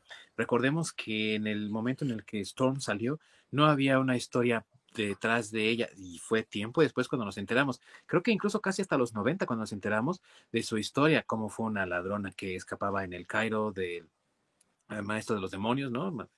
Y que, o sea, en el caso de Storm se convirtió en el líder de los X-Men cuando Cyclops estuvo incapacitado Después cuando salió y se convirtió en líder de X Factor y ella tomó el papel de líder de los X-Men. Después, una vez más, cuando se separan los equipos en los años 90, el equipo azul y dorado, eh, aunque el equipo azul siempre fue mi favorito, el equipo dorado dirigido por Storm era un equipo táctico, o sea, era un equipo como de, de, de, análisis de situación y, y, respuesta inmediata, ¿no? Prácticamente hablando Sí, como, como de como como el Delta Force de los mutantes, por decirlo así. Era un, equipo efectivísimo, eh, tenía una excelente relación con Bishop, pero una mucho mejor relación con Black Panther y todo el mundo se desvivió por ese número especial donde se casan. Y aparte, líder de los Morlocks, güey, porque le ganó a Calisto. ah, sí, sí, también, sí, eh, tiene razón. Luego, Kitty Pride, incluso cuando el profesor X se ausenta de los X-Men, ella se vuelve directora de la escuela de Javier para mutantes, para jóvenes superdotados. Kitty Pride, que es de las más jóvenes del equipo. Posterior a ello, también tenemos a Jean Grey, personaje eh, mutante de nivel Omega, igual que, el, que Magneto. Bueno, yo creo que en el caso de Jean Grey debe ser más arriba de Omega, una vez que se fue con Fénix. Ah, sí, claro pero digamos que sin la fuerza Fénix es Omega, güey. Es, nada más Omega, sí. Su nivel de poder tan cabrón. Pero es desperdiciado, güey, siempre porque o la fusionan con la fuerza Fénix y la vuelven una maldita, o la vuelven una estúpida, o como en el caso de recientemente, ¿no? Que para variar se vuelve a morir, resucita como niña chiquita y ¿qué hace? Vuelve a Iceman Gay, güey. O sea, su justificación para ser Iceman Gay es que ella en su mente lo convirtió en gay. Sí. Sí, güey, o sea, sí, o sea, güey, es que vuelvo a lo mismo, o sea, ese tipo de cosas de inclusión son así, güey, ¿por qué, güey? O sea, ¿por qué si los mutantes o X-Men funciona también? Y es más, teniendo todavía la oportunidad de crear nuevos personajes, güey. O sea, ¿quieres que todo el mundo sea este feminista, negro, gay. Este, gay, empoderado y la chingada? Güey, pues haz un personaje nuevo, o sea, eh, X-Men tiene una base enorme, enorme, enorme de mutantes y de personajes que te dan la oportunidad de crear nuevos, güey. No tienes por qué tomar los que ya todo el mundo conoce, los que ya todo el mundo tienen, eh, bueno, que ya tienen su base de fans y demás, y quererlos modificar, güey. Volvemos a lo mismo, ¿no? Lo que están haciendo con, lo que hicieron con James Bond, lo que quieren hacer, digo, lo que van a hacer con Indiana Jones. O sea, güey, ¿por qué? o sea, güey, ellos ya están, tienen su base, así son, hazte uno nuevo, güey. Y sobre todo tan diverso, güey. Pues es que en los 70 prácticamente fue lo que hicieron, ¿no? Estaban, oye, se me ocurre que alguien pueda tener estos poderes. Cámara, hazlo mutante. Oye, se me acaba de ocurrir que alguien pues, se está comiendo lodo, no importa, hazlo mutante. O sea, cualquier idea que se les ocurriera, sí, cámara, tú hazlo mutante. Sí. Sí, correcto. Y sabes otra cosa que también les daban nacionalidades diferentes para hacer el equipo incluso más diverso. O sea, estamos hablando de que en el 75 ya teníamos a Colossus, Colossus eh, esta Storm egipcia, eh, Wolverine canadiense, Nightcrawler alemán, güey, Banshee irlandés, o sea, de todos lados venían, güey. Y ya tienen mutantes eh, con base en Nueva York, o bueno, ya en este caso en Cracoa, pero sigue siendo, está cerca de Nueva York de todas formas en los cómics, güey que vienen de todas partes, hasta de la Atlántida, güey, con amor. Sí. Este Quicksilver y Wanda, ¿de dónde son? Eh, son romanís. romanís. Ah. Son gitanos. Sí. Sí, es que no me acordaba de qué país era. Sí, o sea, e, es, que vuelvo a lo mismo, o sea, el, universo de, de X-Men te da para poder crear N cantidad de personajes, hasta con poderes chafas, güey. O sea, ya lo, ya lo platicamos con los Morlocks, o sea, tienes un abanico, güey, de oportunidades, güey. ¿Por qué chingados tienes que echar a perder lo que ya existe? Sí. cuando en los 70, como bien dice Ork, ya se estaba dando esta génesis de creación, de donde se, pudiera sacaban cosas nuevas. No lo hacen ahora por flojera, tal vez, o porque no les pagan suficiente. Pero de que se puede hacer, se puede hacer. Nada. la verdad es, falta de coco. Es, la verdad, es falta de eh, coco. No, es flojera. Yo digo o, o, creatividad, no lo sé, güey. Mira, tan solo te lo voy a poner así. En, en los 60 ¿cuántos, cuántos mutantes hubo, güey, que se crearon, ¿no? O sea, ya, ya hablamos ahorita de que hubo este, dos tirajes de, con mutantes totalmente diferentes. Estamos hablando de los 60. En los 70 cuando hubo el boom, prácticamente ahí es donde empiezan a salir o donde empiezan a salir mutantes desde en los 80 así los más famosos, luego en los 90 todavía en los 2000 metieron este mutantes nuevos, güey. Eh, todavía creo que en el 2010, por ejemplo, ahí estaba X23, que era el clon de Wolverine, que todavía es de los personajes de que incluyeron en el, en el 2010, güey. Ah, pero ¿qué pasa? Llegamos al 2020, güey. Fíjate cuántos personajes o cuántos mutantes nuevos hay, güey. Creo que hay tres, güey. Desde 2015, de hecho, ha, habido. Güey, o sea. Nuevos. Sí, güey, o sea. ¿Qué pasó, güey? la verdad es falta de coco, porque a fin de cuentas estás reutilizando cosas que ya tuvieron éxito y simplemente las estás modificando para meter lo que se te antoje, porque así ya no tienes que crear algo nuevo y te, de alguna manera te cuelgas de la fama que ya traían, pues para pues, terminar metiendo tus ideas. Sí, eso, o sea. Eso que dijo el Orc. Es lo, es lo que está afectando ahorita, no solamente a los X-Men, está afectando a todo el espectro de la producción de cómics, de cómics, no así de manga, pero la cuestión es que se nota más, o sea, lo traigo a colación porque se nota más con los títulos X-Men. Y se nota desde que lo, lo ya mencionado, ¿no? Se vuelve gay Iceman porque se les ocurrió en el departamento de editorial de X-Men hacerlo así y dieron la justificación más ridícula con Jean Grey afectando su mente. Y de ahí, ese punto en adelante, hemos tenido una serie de decisiones cuestionables incluso eh, a nivel de seguro que estás bien de la cabeza tú, escritor reciente del título o de los títulos, porque, güey, o sea, tenemos gente así, de veras, en los títulos de los X-Men, que porque el tendero contamina mucho o tira mucha basura, eh, la mutante lo mata, güey, porque es una mutante ecologista, güey. Así de ese nivel de idiotez tenemos ahorita. O sea, son, son personajes psicópatas ya no son personajes agradables o personajes que, puedas admirar o de los que puedas aprender algo como los personajes originales o los personajes de los 90 de la época que tú quieras. Tú dime y te puedo asegurar que puedes aprender algo de cada uno de ellos. Ahora, ¿qué vas a aprender? Que está bien que por tu capricho y tu berrinche eh, te ejecutes a alguien nada más porque no hace como tú quieres. O sea, está, está loco, güey, la neta. Pues ver de los villanos que, de los que son brutales, como Mr. Siniestro o Apocalypse. Todo, todo, todo, todo lo que traen detrás de él, toda su historia y, y el que te dicen que por qué es así y el por qué hace lo que hace, pues tiene una buena justificación, pero sí, el, pues nada más tiras la basura y te mato. Sí, realmente, pues sí, es, falta de coco, simplemente no le, no le quieren echar ganas a, pues a sustentar de, de buena manera o de una manera que realmente convenza y te están dando justificaciones baratas. Pues es que es lo que está sucediendo en todo el cómic, ¿no? Que ya lo habíamos comentado alguna vez. O sea, están contratando más bien activistas, güey, en lugar de contratar este, creativos, güey. O sea, creativos me refiero a este, escritores o ilustradores. Güey, un activista, güey, está bien, güey. O sea, no estoy haciendo de menos las luchas que tienen. Sin embargo, pues no es una persona que vaya a aportar algo nuevo a una lucha que ya tienen, ¿no? O sea, no es un creativo tal cual. Y menos para los cómics, güey. Simplemente va a usar a estos personajes, va a quererse colgar de la fama, para, pues, como mercadotecnia, como... Sí, para hacer propaganda. Para hacer propaganda, justamente. y es porque estas personas no saben separar sus vidas personales de sus vidas profesionales y entonces las quieren conjuntar porque creen que así van a hacer una diferencia en el mundo. Y sí, güey, se están haciendo una diferencia. Están haciendo que los que antes comprábamos cómics no compremos ni más de lo que están haciendo, güey.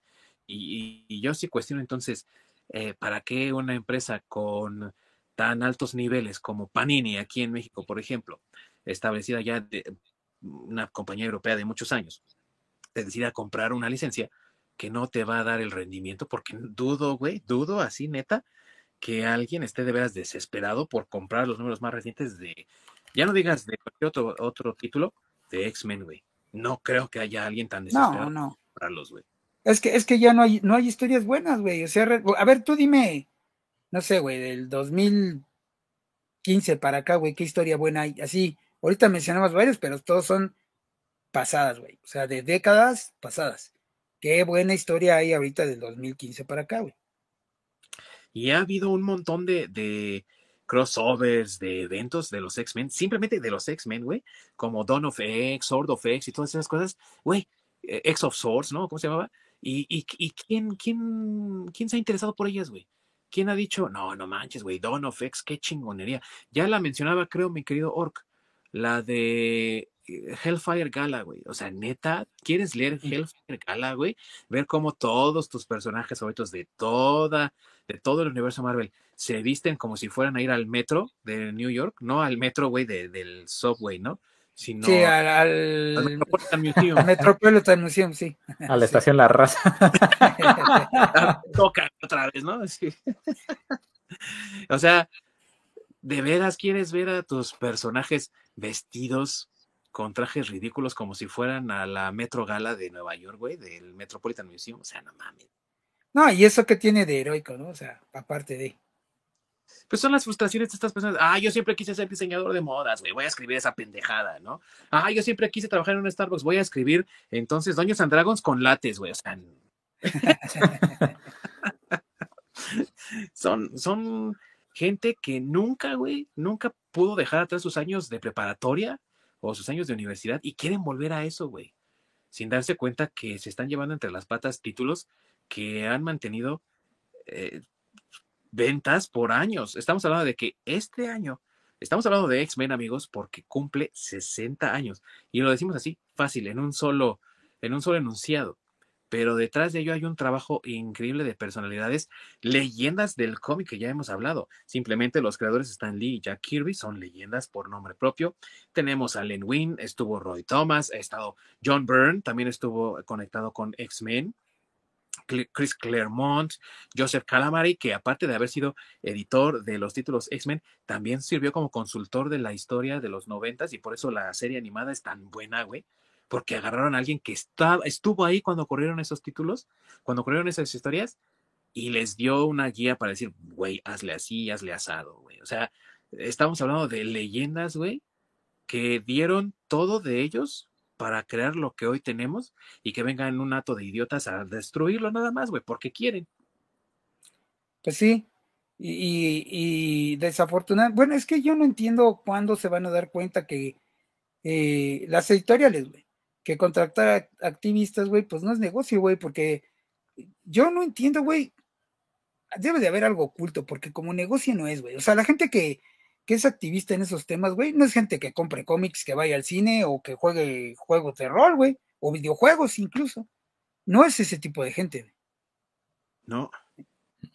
No, y mucho menos la gente que les compra, porque muchos son idealistas, activistas, comunistas y otros istas que ni dinero tienen, güey. O, o, a lo mejor punto que sí tengan, pero no lo invierten en ese tipo de cosas. O sea, a lo mejor lo, va a... frijoles de soya, güey, para salvar a la humanidad. Pues mira, a, lo mejor, a lo mejor tienes razón y se oye chistoso y a lo mejor se invierten en, frijoles de soya porque ellos piensan que así van a salvar a la humanidad, pero el punto es que su dinero está en otra parte, güey. No está en, en, en, comprar, no les interesa, güey. No, entonces, eh, tenemos una crisis en el momento de que hay un montón de historias de X-Men, hay un montón de títulos de X-Men. Esto de la, según lo que me han dicho, no, no sé si es verdad, pero según la Hellfire Gala, pues va a ser un evento anual, güey. O sea, vale madre, nos espera otra de esas chingaderas este año. y, y volvemos a dar la vuelta. ¿Y quién va a comprar esta madre, güey? ¿Quién realmente está interesado en conseguir esto? Ahora, súmale a ello que esto lo, me gustaría que fuera un tema aparte, pero lo tenemos que tocar necesariamente, ¿no? Súmale a ello que las películas de los X-Men del año 2000 en adelante han sido todas películas exitosas, salvo tal vez la de Apocalypse, ¿no? Fue la más regular zona, la más malona. Todas las demás han sido exitosas, güey. Y ahora viene el nuevo, el nuevo, la nueva etapa del grupo con Marvel en, el MCU, ¿no? De Marvel Studios. Entonces, si eh, hay pura basura ahorita, ¿qué crees que es lo que va a querer adaptar Marvel Studios para sus nuevos X-Men, güey? Pura basura. pues Victoria Alonso, pregúntale. sí, Victoria Alonso, ¿qué tienes que comentar? Aparte, tú pendejes. Sí. Sí, güey, o sea, es que vuelvo a... Te voy a decir que antes no había buenas historias. Hasta que llegó ella. Sí, sí, güey. No, es que, es que eh, desafortunadamente ese es como que el, repetitivo, ¿no? O sea, no les puedes decir que las historias están malas porque ya lo dijo Dingón. Ah, es que no te gustan porque tú, hombre blanco, hombre con privilegios, güey. Por eso, güey. Sí. O sea, güey, no mames. O sea, ya no, no les pueden dar una opinión, güey, porque ya si eres hombre, tu opinión ya va con un handicap solo porque eres hombre, güey. O sea, no puedes opinar porque tú ya traes un, un, en contra, por decirlo así, güey, de, de, de, pues nada más porque eres hombre, güey.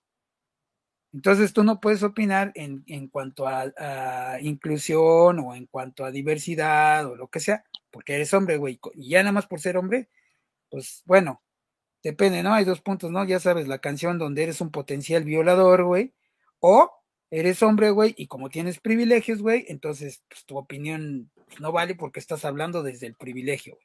Sí.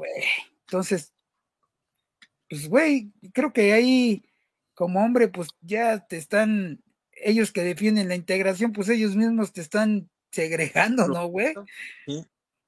Entonces, como que, como que no tiene una lógica, güey. Y desafortunadamente todo eso está afectando, pues, la, no sé si por moda, la verdad no lo sé, pero yo, desde mi punto de vista, yo creo que sí, por moda, está afectando, este, pues, lo que nos gusta a nosotros, ¿no? El entretenimiento, este, no sé, todo lo que involucra la cultura pop, güey, o sea, la está afectando.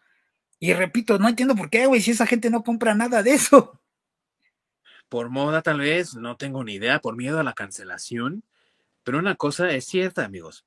Si ustedes revisan algunas de las entrevistas que realizó Victoria Alonso hace unos dos años más o menos, o tal vez un poquito antes de la pandemia, notarán una tendencia. Oh, es que ¿por qué se les llama X-Men si también tienen mujeres? Ah, como eres pendeja. Sí, sí. una frase que incluso se coló a una de las películas, la última película de X-Men, que fue la de Dark Phoenix, y, la, y otra imbécil, ¿no? Como Jennifer Lawrence, que les gustará mucho, cabrones, pero eh, no tiene cerebro, pinche. Entonces, eh, Charles, ¿por qué les llamas X-Men si nosotras salvamos el día, somos mujeres y rescatamos a todos, perro? Entonces... no sabes que no había X-Men hasta que llegue yo. sí, güey. pues a lo mejor Javier le pudo haber dicho, mira, tú no sacabas la prepa. entonces hay una más que se llama gramática, entonces pues, por ahí va el pedo, no te lo explico porque no lo entenderías. Sí, o algo así, güey. Ah, güey, pero porque son ex hombres, ¿no? O sea, ya no son hombres, o alguna pendejada así. El caso es que no, no tiene sentido lo que dice eh, Victoria Alonso, güey. No tiene sentido lo que quieren incluir, no tiene sentido eh, que Jennifer Lawrence diga que es la primera X-Men del mundo, güey. No, güey. O sea, y si van por ese camino, te voy a decir, de entrada, la mitad de la fanaticada del título ni siquiera se va a tomar la molestia, por mucho que adoren el título, por mucho que anhelen ver a sus personajes favoritos, porque ya saben que los que van a ver en la pantalla ni siquiera son los personajes que, que ellos disfrutan y que adoran. Ven simplemente la reacción que tuvo eh, toda la fase 4 del MCU, ya lo hemos comentado aquí muchas veces, y la única película que recaudó fue No Way Home, y gracias también a que trajo personajes de antaño que habían interpretado a Spider-Man también. Entonces, no tienen con qué defenderse en el MCU, güey, y si siguen por este camino van a despedazar una de las franquicias más rentables que tienen, güey, y con la que pueden, mira, aventar historias para todos lados, porque sí, X-Men se sustentó mucho en Wolverine, güey, y Hugh Jackman, y tenemos muchas películas de Wolverine, pero así como está Wolverine, hay otros personajes que la gente adora, como Nightcrawler, la misma Kitty Pride, que podrían ocupar y que están dejando ahí desperdiciar, ¿no? Están ahí teniendo dinero congelado, güey, sin usar. Y, y, que Kitty Pride, este, siempre ha sido como menospreciada en, en, las películas y en las series, ¿no? O sea, en el cómic es, es, muy buena y en, y en, en la serie, sí, no es como X, güey. Sí. Es como, es como la, la, broma que hacían en el radio, no sé si se acuerdan, que ponían el promocional de los X-Men, pero eran este, Garbage, o sea, sí, sí Shirley, Shirley, Manson y todos los demás eran los X-Men, güey. o, Oasis, güey, los hermanos Gallagher y todos los demás, güey. O sea, los demás eran los hombres X, güey. Entonces, así como que eso le pasa a Kitty Price, ¿no? O sea, es X, güey. Sí, güey, pero pues es que también, ¿qué puedes esperar, güey? Si la, la, la interpretó Ellen Page, güey, y ya no puedes decir Ellen, porque te... Ah, sí, sí, sí, sí. Entonces, pues no, no, no esperes mucho, güey. Otro personaje también que pudieron haber aprovechado más fue el de Ororo. Con esta Halle Berry. Nada más le quedó súper bien ese personaje. Bueno, también a este a Psylocke con esta eh, eh, Olivia. Moon. O sea, también, güey, ese le quedó al centavo, güey.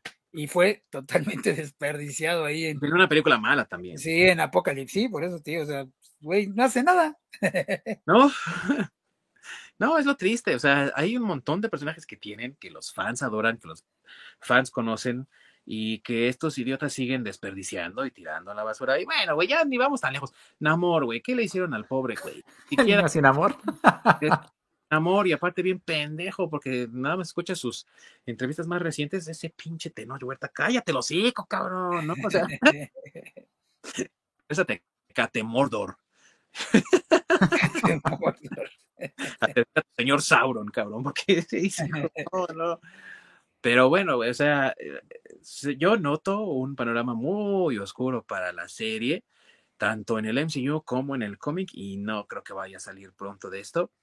Así que, amigos, échense las series originales, ¿no? O sea, aviéntense los cómics de antaño, todavía se pueden encontrar por ahí. Smash trajo una selección bastante amplia de muchas historias X-Men que todavía se pueden conseguir y ahora que ya no tienen la licencia, pues van a estar desesperados por deshacerse del stock, así que seguramente van a poder encontrar cosas ahí valiosas a buen precio.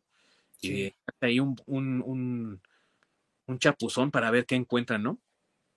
Sí, no, seguramente va a haber cosas muy, muy buenas y muy interesantes. O sea, hay omnibuses de, historias de X-Men, eh, o sea, de las viejas. Eh, de hecho, yo, por ejemplo, quería conseguir la de Outslow, no la he visto, pero esa, sí la, esa sí la quiero conseguir, por ejemplo. O sea, sí hay, hay varias. Yo tengo unas de, por ejemplo, bueno, esos ya no creo que se encuentren, pero yo tenía unos omnibuses de, de Fatal Attractions, por ejemplo. Venían en dos, en dos, este, dos tomos, todavía en editorial Beat. Este, pero digo, no dudo que por ahí hayan sacado una reimpresión o algo así. Sí, no, acá yo sí he visto este omnibus de varios arcos de, los X-Men. De los este, viejitos. He visto bastantes. Y a precio razonable también, o sea, no están. Sí, sí, a precio razonable, no de, es que te los cascan como si fueran de oro. Sí, pues es que afortunadamente esas historias, como no son tan, tan viejas, este, me refiero, no son así como de los 60, güey, o algo así, pues todavía son relativamente más recientes, pues todavía este, ya no te las venden así tan, tan, tan como dices, ¿no? Como de colección, porque todavía han tenido varios tirajes. Sí, y eso nos ha ayudado también a los que nos gustan coleccionar estas cosas, porque pues los podemos conseguir a, a lo mejor no al precio de la portada, obviamente, pero sí a un precio accesible que no rebase tu presupuesto, ¿no? En ningún momento y denle la oportunidad a esas historias, porque son historias valiosísimas, historias que marcaron a los equipos mutantes y que también les dieron forma en muchos aspectos, en muchos casos y por muchas situaciones, y son ya testamento vivo de lo que es este equipo, de su grandeza, de su belleza como equipo de cómics y de lo mucho que puede otorgar en las manos de escritores y de artistas, por supuesto, competentes, ¿no? Así es, sí. Amigos, antes de que nos vayamos, me gustaría preguntarles su X-Men favorito, que está cabrón, güey. O sea, No, la- está cabrón. échenle coco a ver si pueden encontrar, aunque sea uno que digan, no es mi favorito, pero es de los que más me gusta, güey. Híjole, bueno, a mí Pimp sí es de los que más me gusta, ya lo dije al principio. Pero sí, sí me gusta Pimp, o sea, no, no es mi favorito, pero sí, sí me gusta. Este, bueno, es que, ¿sabes qué? De los, del Alpha Flight, creo que más bien me gusta el equipo. El equipo de Ah. Alpha Flight sí, sí me gusta, por ejemplo. Este, X-Force también me gusta el, el equipo con Wolverine y, y Deadpool. Este, es que creo que yo, en- de, de mi parte, creo que me gustan más los equipos, no tanto el, el- un solo mutante, sino más bien la combinación de varios. Ujú. Sí, como tener tu propio equipo de fútbol americano en el Fantasy, ¿no? Sí. Ándale, sí, sí, exacto. Exacto, la verdad, sí, eh, hasta los puedes draftear, ¿no?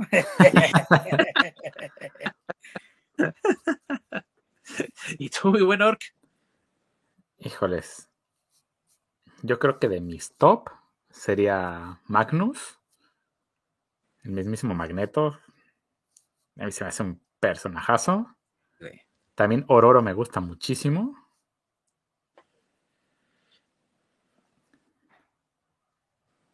Híjole, es que son, son muchos, pero yo creo que por lo menos de top, ellos dos.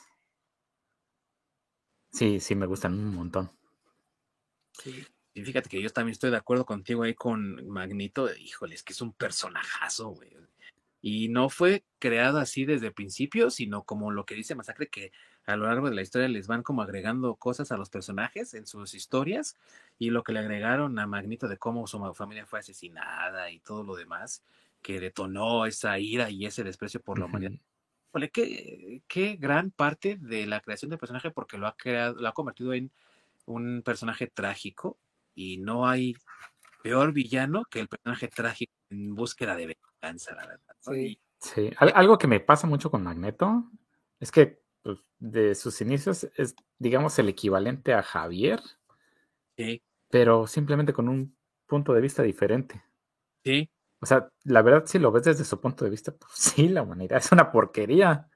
y te compadezco, ¿no? Hasta le dices. Exactamente, y dices, oye, no mames, pinche Javier, ¿cómo es que los defiendes? Porque pues, pues son una basura. Sí, Entonces, es ese como pequeño nada más twist donde llegas a cierto punto donde te preguntas, pues es que ya no sé si estás bien o mal, sino simplemente es un punto de vista diferente. Sí, y eso es lo que hace el personaje tan, tan complejo e interesante. Y yo no sé para los nuevos fans, pero cuando lo ves interpretado, bueno, los dos, ¿no? Cuando los ves interpretados por Oh, sí, Eh, Ian McKellen. Sir Ian McKellen y Sir Patrick Stewart, ¿no? Y Sir Ian McKellen siendo Magnito, la verdad es que todavía le da más toque trágico a la historia de los personajes y te envuelve más. Entonces, con todo ello, creo que es uno de los personajes más poderosos que tiene la, la franquicia completa. Me gusta que Na- Namor sea mu- mutante. Me gusta también que de Que, repente que, que decir un niño sin amor. poderes que no tiene amor, ¿no? Pobre pendejo. no lo voy a negar, a mí me gusta mucho Wolverine, pero me gusta más la etapa de Wolverine feral, el Wolverine Oh, salvaje sí. que pierde la adamantium, güey, así pinche más peludo, güey, la memoria ya no le funciona tan bien, se vuelve salvaje y las garras de hueso, ah, qué chingón, esa parte como me gusta, güey, del Wolverine, aparte dibujado magistralmente por Andy Kubert, que es otro artistazo, Sí. pero yo diría que así como también me gustan mucho duplas, güey. Me gusta, por ejemplo, la dupla de Wolverine Kitty Pride, sobre todo de los años 80, güey, cuando tuvieron su serie limitada y que Wolverine se la lleva a Japón, güey, y para como que prácticamente la entrena para ser como él, güey, a la, a la Kitty. Y Sí, son más amigazos, ¿no? sí, Eh, La, la unión, bueno, la, le pica ahí rivalidad de Cyclops y Wolverine, eh, Gambit y Rogue, no, pero no la parte Sí. romántica, o sea, sí, ya son pareja y todo, pero cuando interactúan y ahora que tuvieron su, su cómic, ellos juntos, después de haberse casado, tenían aventuras bien chingonas, bien divertidas, por Gambit, ¿no? Por su naturaleza. Sí, Sí. pero es- ese dueto es, es como así hecho en los cielos. es- Está cañón. Fuera Es de la eh, parte romántica, no manches. e- Es, es un complemento muy cabrón. Sí, Sí. es que es, es como de los favoritos, pero también hay como, por ejemplo, bueno, el de Beast con Wolverine también está chido, o sea, sí. que, son como, o sea, son amigos, pero son como polos con opiniones opuestas, ¿no? Sí. pero, pero aún así son amigos, o sea, eso está chido. Y lo chistoso de cómo interactúan, y pues ya sabes, ¿no? Hank McCoy, pues siendo doctor y todo, letrado, ilustrado, y el Wolverine acá bien, bien pueril, güey. Sí, bien, sí, bien. Sí, sí, sí. Sí, sí, también, es que te digo, por eso te digo que a mí en lo personal me gustan los equipos, güey, porque drafteas, ¿no? ah, me gusta, güey, me gusta y me gusta cómo interactúa. Porque también Deadpool Wolverine también es un buen, un buen eh, este, un domino Wolverine otra vez, o Deadpool, este, domino. Miren, ese es un, un bueno, por eso también, pues, película, güey, pero pues a mí me, la neta. sí. No, o sea, por eso te digo, o sea, sí, es que es, es que es eso, o sea, es lo que te digo, a mí es lo que me gusta de, de X-Men y aparte, pues ya agarras tu, este, tu, no sé, tu Pokevolución, güey. o sea, no sé, güey, a, mí eso me gusta, ¿no? Que hay como para escoger, güey, no te limitas a uno. Y hay desde poderes super chafas hasta unos así bien canijos, güey. Mm, sí. Sí, totalmente, ¿no? Y eso es lo bonito de también discutir X-Men con los amigos y de encontrar similitudes, diferencias y debates sanos, que es algo que nos hace ya mucha falta en el mundo del cómic, amigos. Si ustedes no les han dado oportunidad todavía a los mutantes, denles oportunidad y discútanlo con los cuates, hablen de los temas que encuentran en las, en las historias, hablen de sus personajes favoritos. ¿Qué poderes les encantaría tener? Porque esos son los tipos de discusiones que deberíamos de tener. No de, ay, me pregunto si Iceman ahora será más joto que antes, ¿no? O, con quién se va a casar. Sí, esas cosas, no, güey. O cómo se irán vestidos Argel Gala. No, güey. ¿Qué pasó con ese? ¿Qué pasó con ese debate de Magneto puede levantar el martillo de Thor, güey? Ah, es un buen, un buen debate, güey. Creo que lo ocuparan también en el universo Ultimate cuando fue lo del Ultimatum, güey, porque ahí sí levantó ese martillo. Eh, ese martillo del universo Ultimate sí lo levantó, que es muy diferente al del mundo 616, ¿no? Pero, o sea, son debates de los que ya no hay, güey. Sí, no, ya no hay, ya no hay. Esos eran chidos, se ponían buenos con unas chelas. Sí, definitivamente esos tiempos deben de volver, amigos. Tráiganlos de vuelta, denle oportunidad a los eh, mutantes y lean esas historias que escribió Chris Claremont, que hermosamente dibujaron John Byrne, incluso el mismo John Romita Jr. antes de crear su estilo feo, eh, un montón. Antes de tirarse al rock and roll. Eh, y también denle oportunidad a esas historias animadas como eh, X-Men Evolution, que está disponible ahorita en HBO Max acá en México y pueden disfrutar a través de ese servicio. Una buena historia, la verdad, me parece interesante ese tratamiento de los mutantes adolescentes, jovencitos. Y también a las historias como la de X-Men de los 90, Wolverine y los X-Men, que aparecen en Disney Plus. Denle oportunidad a esas historias también porque les permitirán aprender sobre el origen de este equipo y tal vez incluso abra su corazón para darles más oportunidad en el cómic también, ¿no? Amigos, entonces, ¿algo más que deseen agregar sobre el equipo mutante que este año celebra sus 60 primaveras? Pues vean los mutantes, vean sus opciones, armen sus equipos y no sé, güey, échense un tiro, debatan, güey. Júntense, júntense y debatan. Ahí te las pokebolas con sus mutantes. Sí, sí, sí, sí. X-Men, tengo que atraparlos. Ah, pues la historia, ¿no? De que, nos presentan en. Ah, sobre todo en, en, la serie animada, donde pues te abren un poco más el abanico de cómo es Wolverine y cómo fue su pasado con Lady Deathstrike. Mm. Sí. E, es, también es muy bueno. Sí, también. Sí, tiene, tiene muchas cosas. La verdad es que no hay, no nos alcanza el tiempo para contar todas las historias que ha habido, títulos, eh, de lo de las películas y todo. Y les vamos a dar la chance, al menos a las películas hay que dar la chance de hablar de ellas en una oportunidad. Aunque Sí.